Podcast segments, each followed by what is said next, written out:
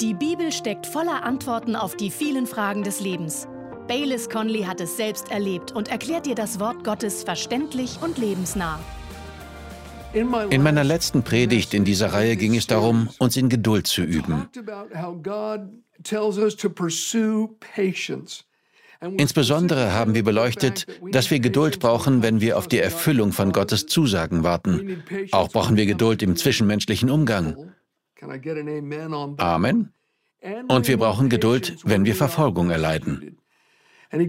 Gleich nachdem Paulus sagt, dass wir uns in Geduld üben sollen, erwähnt er das nächste, über das wir sprechen wollen.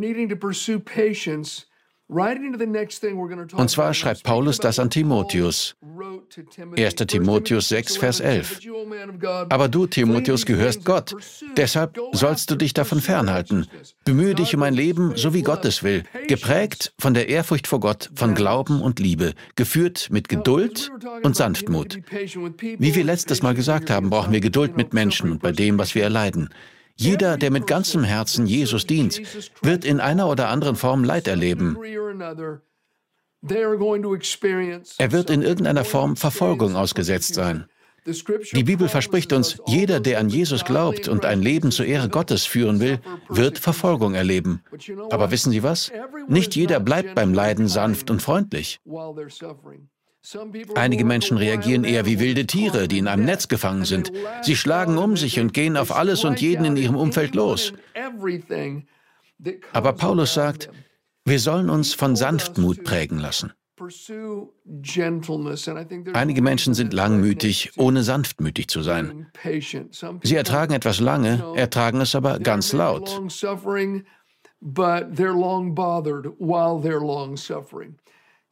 Einige Menschen mögen sich in Geduld üben, haben aber keinen freundlichen, sanften Geist, während sie Dinge durchmachen.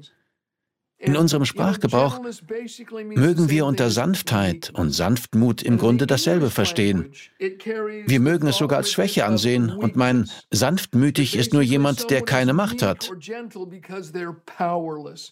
Aber das griechische Wort, das hier mit Sanftmut übersetzt wird, bedeutet das ganz und gar nicht. W. E. Vine, der ein großer Griechisch-Experte war, erklärt, dass Sanftmut in diesem Vers die Frucht von Macht ist. Sanftmut erwächst nicht aus Schwäche. In der Bibel ist Sanftmut nicht mit Schwäche gleichzusetzen. Sie kommt nicht durch Machtlosigkeit, im Gegenteil. Sanftmut ist eine Frucht von Macht. Jesus war sanftmütig, aber nicht, weil er sich nicht zu helfen wusste, sondern weil er über die uneingeschränkten Mittel des Himmels verfügte. Hören Sie, was Jesus in Matthäus 11, Verse 28 bis 30 sagte. Kommt her zu mir, alle ihr mühseligen und beladenen, und ich werde euch Ruhe geben. Nehmt auf euch mein Joch und lernt von mir, denn ich bin sanftmütig und vom Herzen demütig. Ich bin sanftmütig und von Herzen demütig, sagte er, und ihr werdet Ruhe finden für eure Seelen, denn mein Joch ist sanft und meine Last ist leicht. Jesus sagte, ich bin sanftmütig und von Herzen demütig, aber nicht, weil er machtlos war. Er vollbrachte Wunder, er weckte die Toten auf. Er hätte ganze Engellegionen zu sich rufen können. Seine Sanftmut war die Frucht seiner Macht. Genauer gesagt, entsprang sie seiner engen Beziehung zum Vater. Im Vers direkt davor, in Matthäus 11, Vers 27, sagt Jesus, alles ist mir übergeben worden von meinem Vater. Und niemand erkennt den Sohn, das heißt, niemand kennt den Sohn ganz intim, als nur der Vater. Noch erkennt jemand den Vater als nur der Sohn und der, dem den Sohn ihn offenbaren will.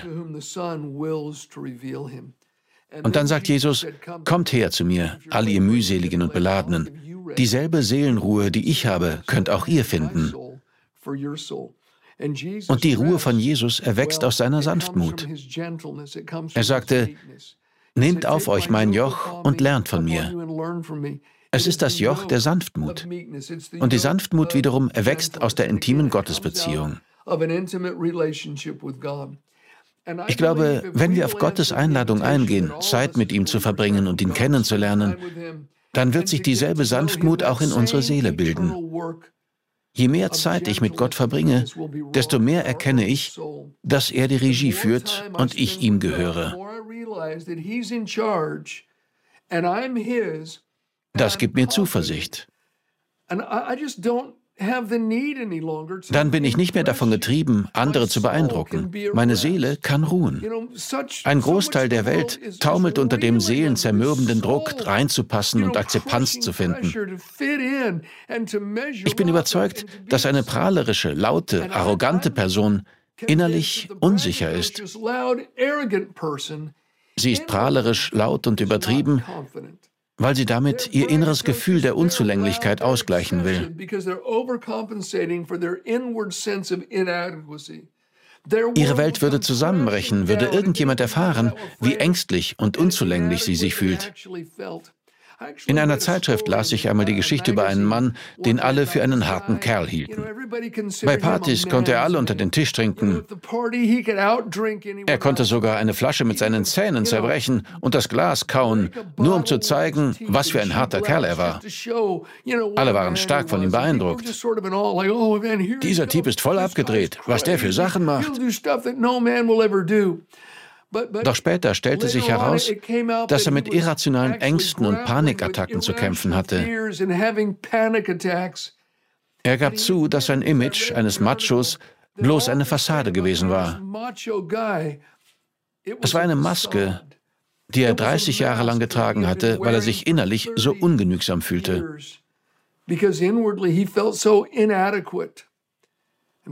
Er fühlte sich dem Leben nicht gewachsen, also versuchte er seinen seelischen Mangel damit auszugleichen. Aber wissen Sie was? Die Ruhe, die Jesus uns schenkt, der Seelenfrieden, den er uns gibt, wenn wir zu ihm kommen und sein Joch der Sanftmut auf uns nehmen, ist absolut befreiend. Es befreit uns von der Sorge, was andere von uns denken. Ich muss nicht die neueste Mode tragen oder den neuesten Slang kennen. Ich muss nicht Angst haben, dass ich auf einen Marco Polo stoße, der weit gereister ist als ich. Werde ich ausgeschlossen, verkannt, bleibt der Applaus aus, spielt keine Rolle. Ich habe Seelenfrieden, weil Gott mich durch seinen geliebten Sohn angenommen hat. Er kennt meinen Namen. Er hat die Haare auf meinem Kopf gezählt. Er hat alle Macht und ich bin sein Kind.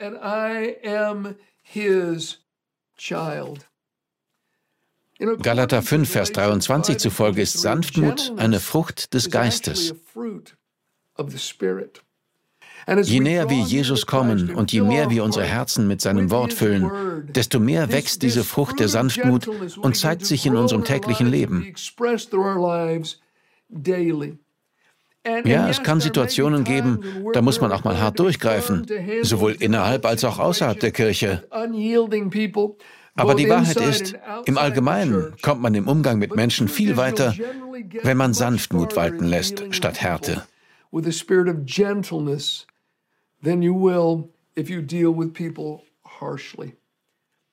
2. Timotheus 2, Verse 23 bis 26 veranschaulichen das gut. Es heißt hier, aber die törichten und ungereibten Streitfragen weise ab, da du weißt, dass sie Streitigkeiten erzeugen. Ein Knecht des Herrn aber soll nicht streiten, sondern gegen alle milde sein. Ein Diener des Herrn soll nicht streiten, sondern zu allen sanft sein.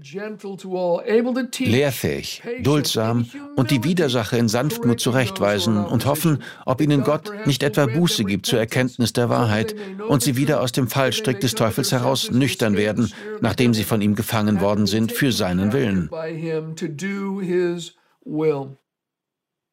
Menschen in einem Geist der Demut und Sanftheit zu korrigieren, bewirkt unendlich viel mehr Gutes als Streit. Wissen Sie was?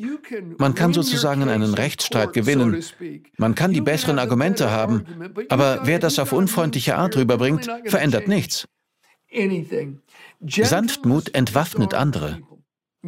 Oft kann man jemandes Ohr nur gewinnen und ihn hoffentlich zur Vernunft bringen, indem man mit ihm in einem Geist der Sanftmut umgeht. Hören Sie, liebe Ehemänner, gehen Sie mit Ihrer Frau sanft um. Seien Sie lieb zu ihr. Einige Männer sind so grimmig und schroff. Falls Sie einer dieser Männer sind, dann müssen Sie sich umbesinnen. Das gefällt Gott nämlich nicht. Es hilft auch nicht Ihrem Anliegen. Und Ihr Anliegen könnte sowieso nicht das Richtige sein. Selbst Glaubensgeschwister, die einer Sünde erlegen sind, sollen wir in einem Geist der Sanftmut wieder auf den rechten Weg bringen. Wir sollen nicht angriffslustig auf unserem hohen Ross dahergeritten kommen und alles korrigieren, was jemand falsch macht und die Sünde anprangern. Nein, wir sollen Menschen liebevoll helfen. In Galater 6, Vers 1 steht, wenn auch ein Mensch von einem Fehltritt übereilt wird, so bringt ihr, die Geistlichen, einen solchen im Geist der Sanftmut wieder zurecht. Und dabei gib auf dich selbst acht, dass nicht auch du versucht wirst. Das geschieht nicht sehr häufig, weil es nicht so viele geistliche Menschen in der Kirche gibt. Er sagte, ihr, die Geistlichen, sollt jemanden, der einer Sünde erlegen ist, in einem Geist der Sanftmut wieder zurechtbringen in einem Geist der Sanftmut.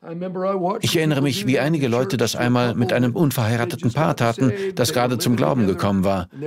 Nach viel Gebet setzten sich einige Leute aus der Kirche mit ihnen zusammen und zeigten ihnen in einem Geist der Sanftmut anhand der Bibel Gottes Plan und dass das Zusammenleben und der Sex vor der Ehe außerhalb der Grenzen war, die Gott gesteckt hat. Durch die liebe, demütige Art, mit der das vermittelt wurde, konnte das Paar das annehmen. Es trennte sich eine Zeit lang und heiratete später. Sie hielten sich an Gottes Ordnung und dadurch lag Gottes Segen auf ihrem Leben und ihrem Zuhause. Lasst uns sanftmütig sein. Ich möchte Sie noch einmal an die Worte von Jesus in Matthäus 11, Vers 28 bis 30 erinnern. Kommt her zu mir, all ihr mühseligen und beladenen, und ich werde euch Ruhe geben. Nehmt auf euch mein Joch und lernt von mir, denn ich bin sanftmütig und von Herzen demütig, und ihr werdet Ruhe finden für eure Seelen, denn mein Joch ist sanft und meine Last ist leicht. Jesus möchte unserer Seele Ruhe verschaffen, und die erlangen wir, indem wir sein Joch der Sanftmut auf uns nehmen. Wenn wir mit Jesus unter einem Joch sind und eine lebendige Beziehung zu ihm haben, dann ist eines der ersten Dinge, die wir lernen, die Sanftmut, wie man sanft und freundlich bleibt. Ich hatte einen Freund in der Kirche, von dem ich ehrlich sagen kann, dass er einer der sanftesten Männer war, die ich je gekannt habe. Alles, was ich ihn tun sah, tat er mit Sanftmut. Mir blieb teilweise die Spucke weg, wenn ich miterlebte, wie freundlich er mit Menschen umging. Seine Frau kam ebenfalls zur Kirche, wie auch seine erwachsenen Kinder. Eines Tages erzählten mir seine Kinder, früher hatten wir alle Angst vor Dad. Ich sagte, was? Er sagte, ja. Bevor mein Dad zum Glauben kam, war er ein aufbrausender Mann. Einmal schnitt uns jemand mit dem Auto den Weg ab und mein Dad drängte den Autofahrer von der Straße, zwang ihn anzuhalten, zerrte ihn aus seinem Wagen und schlug ihn vor der ganzen Familie bewusstlos.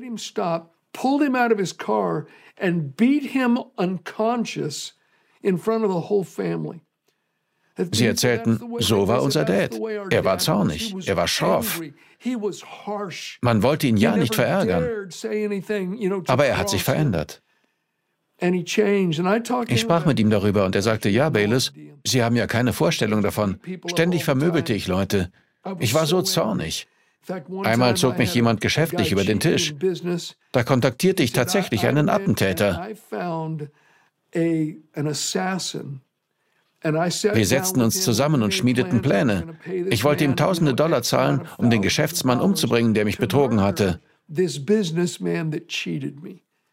Ich sah dann nur deshalb davon ab, weil ich befürchtete, es könnte zu mir zurückverfolgt werden und ich würde den Rest meines Lebens im Knast sitzen. Das war das Einzige, was mich davon abhielt. Er sagte, ich war hasserfüllt. Ich war erfüllt von Wut. Ich wollte Menschen buchstäblich umbringen. Auch mit meiner Familie ging ich so harsch um. Aber Jesus hat mein Leben verändert.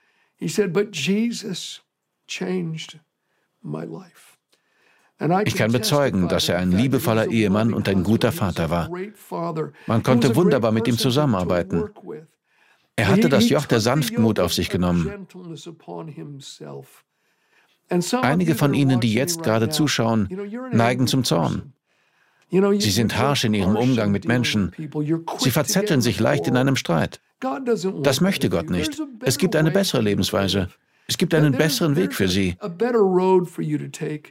Gehen Sie mit Jesus unter einem Joch. Halten Sie sich eng an ihn. Nehmen Sie sein Joch der Sanftmut auf sich. Dann werden Sie als erstes feststellen, dass Sie eine innere Ruhe gewinnen und daraus erwächst dann alles andere. Ihre beunruhigte Seele, Ihr innerer Aufruhr, Ihre zornige Seele wird lernen, in Gott zu ruhen.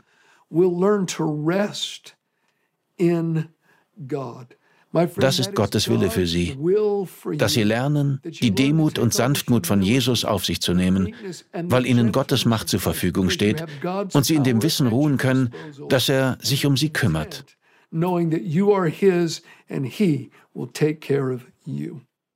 Ich möchte Ihnen etwas aus Sprüche 25 vorlesen. Der Vers zeigt eine Wahrheit über die Macht einer sanften Antwort.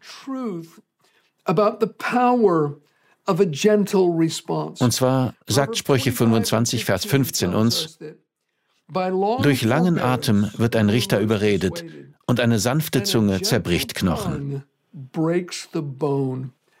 In der Sanftmut liegt eine knochenbrecherische Macht. In einer anderen Übersetzung steht, sanfte Worte können den heftigsten Widerstand brechen. Diese Wahrheit findet ihren Widerhall in Sprüche 15, Vers 1, wo steht, dass eine sanfte Antwort den Zorn abwendet, wohingegen harsche Worte Zorn erregen. Wollen Sie, dass ein Streit eskaliert? Dann feuern Sie als Antwort auf unfreundliche Worte selbst einige zornige Worte ab. Das verschlimmert alles noch. Es ist so, wie wenn man Öl ins Feuer gießt. Wollen Sie hingegen einen heftigen Widerstand brechen? Dann antworten Sie sanft. Ich will Ihnen eine Geschichte erzählen und ich muss zugeben, ich war damals etwas naiv. Unsere Kirchengemeinde war noch sehr jung und wir hielten unsere Gottesdienste in einer Ladenzeile ab. Als wir dafür zu groß wurden, fand ich ein Bürogebäude, wo wir 160 Stühle aufstellen konnten. Im Obergeschoss gab es Platz für die Kinderstunde. Ich traf mich mit der Besitzerin. Sie wollte es uns vermieten.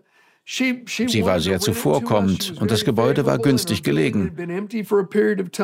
Also ging ich zur Stadtverwaltung, um die Erlaubnis zu bekommen, Gottesdienste in diesem kommerziellen Gebäude abzuhalten. Ich sagte einer Sekretärin, warum ich gekommen war. Und sie sagte mir, okay, Sie müssen mit dem Stadtdirektor sprechen. Sie führte mich ins Büro des Stadtdirektors, der dort gerade mit einem anderen Beamten zusammensaß. Er fragte, kann ich Ihnen helfen? Ich sagte, ja. Er sagte, setzen Sie sich. Also setzte ich mich und sagte, ich brauche die Erlaubnis, Gottesdienste in einem kommerziellen Gebäude abzuhalten. Ich bin Pastor, wir brauchen größere Räumlichkeiten und haben ein Gebäude gefunden, das derzeit leer steht.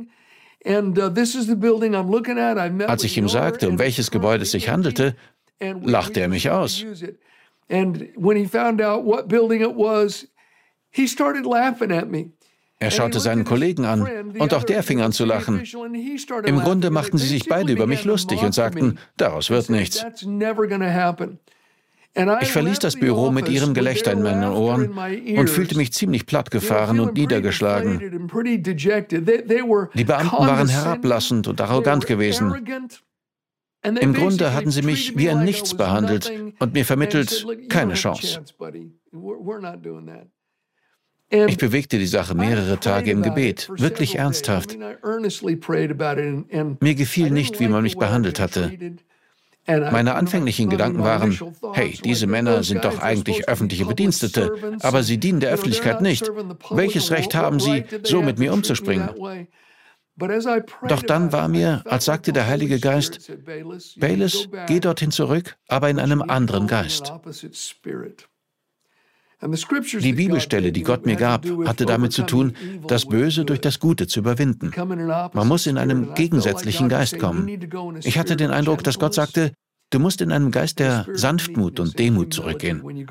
Fordere nicht deine Rechte ein, prangere die Beamten nicht an, sage nicht, wie können sie so mit mir umspringen? Drohe ihn nicht, sondern geh in einem Geist der Sanftmut. Also ging ich zurück zur Stadtverwaltung und die erste Person, der ich über den Weg lief, war der Bürgermeister. Ich war ihm noch nie begegnet. Er sagte, Hallo, was tun Sie hier? Ich stellte mich vor und er fragte, was kann ich für Sie tun? Ich erklärte ihm, was sich einige Tage zuvor ereignet hatte und dass ich ausgelacht worden war. Er sagte, wirklich? Ich sagte, ja. Er sagte, kommen Sie mit mir. Er marschierte mit mir zurück ins Büro des Stadtverwalters.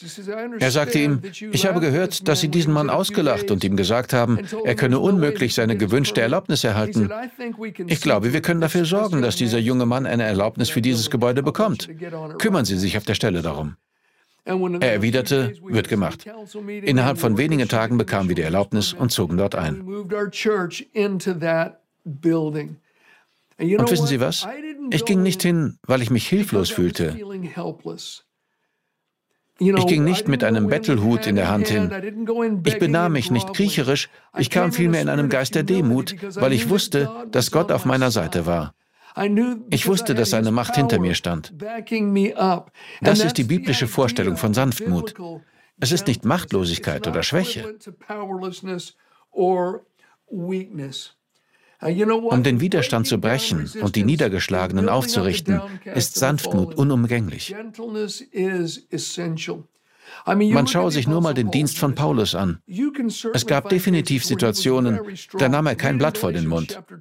Man muss nur mal Galater 2 lesen, darüber, wie er Petrus zur Rede stellte, weil Errettung allein durch Gnade geschieht und nicht durchs Einhalten der Gebote. Auch als ihm der Zauberer Elimas zu schaffen machte, der den Prokonsul vom Glauben abbringen wollte, scheute Paulus nicht die Konfrontation. Doch im Großen und Ganzen war sein Dienst von einem Geist der Sanftmut und Demut geprägt. Er schrieb an die Christen in Korinth, ich selbst aber, Paulus, ermahne euch durch die Sanftmut und Milde Christi. Und an die Thessalonicher schrieb er in 1. Thessalonicher 2, Verse 7 bis 8, sondern wir sind in eurer Mitte zart gewesen, wie eine stillende Mutter ihre Kinder pflegt. So in Liebe zu euch hingezogen waren wir willig, euch nicht allein am Evangelium Gottes, sondern auch an unserem eigenen Leben Anteil zu geben, weil ihr uns lieb geworden wart. Also ja, es gab Situationen, die eine Konfrontation erfordern. Ja, es gibt Situationen, da müssen wir Stellung beziehen und uns gegen jeden Rückzug wehren. Doch selbst das können wir in einem Geist der Liebe und Sanftmut tun. Obwohl wir durchaus diese Stellen zitieren können, wo Paulus einen bösen Geist scharf zurechtwies oder jemandem mit etwas konfrontierte, sehen wir doch auch, wie der Geist der Sanftmut ihn prägte. Yet we also see the spirit of gentleness permeating his der Inbegriff der Demut und Sanftmut ist Jesus bei seiner Kreuzigung. Er war nicht machtlos. Er hätte Engellegionen befehlen können, ihn zu retten und seine Feinde zu vernichten. Stattdessen starb er, um seine Feinde zu befreien. Er demütigte sich, damit wir erhöht würden. Er ließ sich verfluchen, damit wir gesegnet würden. Er starb, damit wir leben können. Der Sohn Gottes mit aller Macht in seinen Händen legte seine göttliche Vorrechte ab und nahm Menschengestalt an, wie es in Kolosser heißt. Er wurde nicht in einen Palast oder in reiche Verhältnisse hineingeboren, sondern in die Familie eines armen Zimmermanns und seiner Frau. Er führte ein schlichtes Leben. Dann, ungefähr mit 30, zeigte er Menschen, wie Gott ist, dass er nicht distanziert oder gleichgültig ist, sondern ein fürsorglicher, liebender Vater, der ganz nah ist. Jesus wirkte Wunder, heilte die Kranken, vergab Sündern. Er veranschaulichte, dass Gott Menschen liebt. Seine Lehren waren so eindrucksvoll, dass seine Zuhörer an seinen Lippen hingen. Doch dann wurde er von bösen Händen ergriffen, einem Scheinprozess unterworfen, gnadenlos ausgepeitscht und gekreuzigt. Er beugte sich dem. Er demütigte sich. In der Bibel steht, er erniedrigte sich selbst bis zum Tod am Kreuz. Und als er dort zwischen Himmel und Erde hing und der Himmel sich verfinsterte, rief Jesus, mein Gott, mein Gott, warum hast du mich verlassen? Denn in dem Moment kehrte der Vater Jesus den Rücken zu, weil dieser unsere Sünden verkörperte und die Strafe für unsere Sünden und den Zorn Gottes auf sich zog, unseren Stellvertreter. Er hat unsere Schuld ganz bezahlt.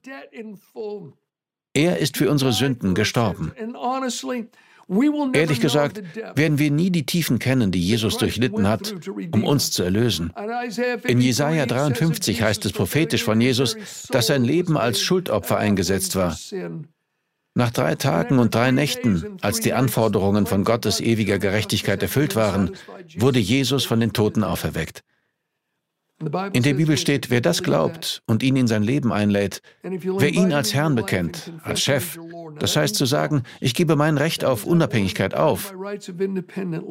Wer dazu bereit ist, wer sein Vertrauen auf ihn setzt, den verändert er. Er bringt ihn in eine Beziehung zu Gott. Die Bibel nennt das Errettung. Es geht nicht um Rituale oder Zeremonien, sondern darum, mit Gott zu leben und zu reden. Das ist es, wonach sich ihr Herz ihr ganzes Leben lang gesehnt hat.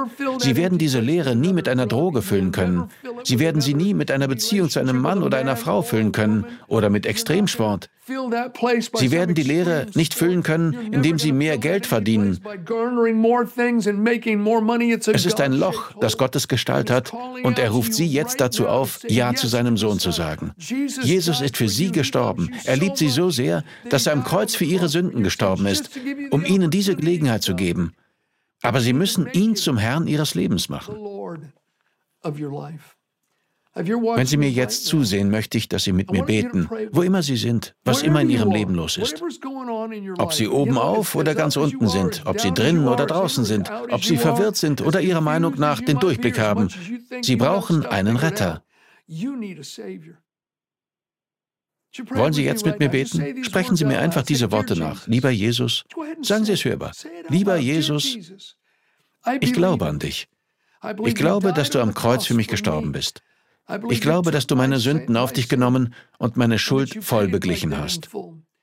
Ich glaube, dass du von den Toten auferstanden bist.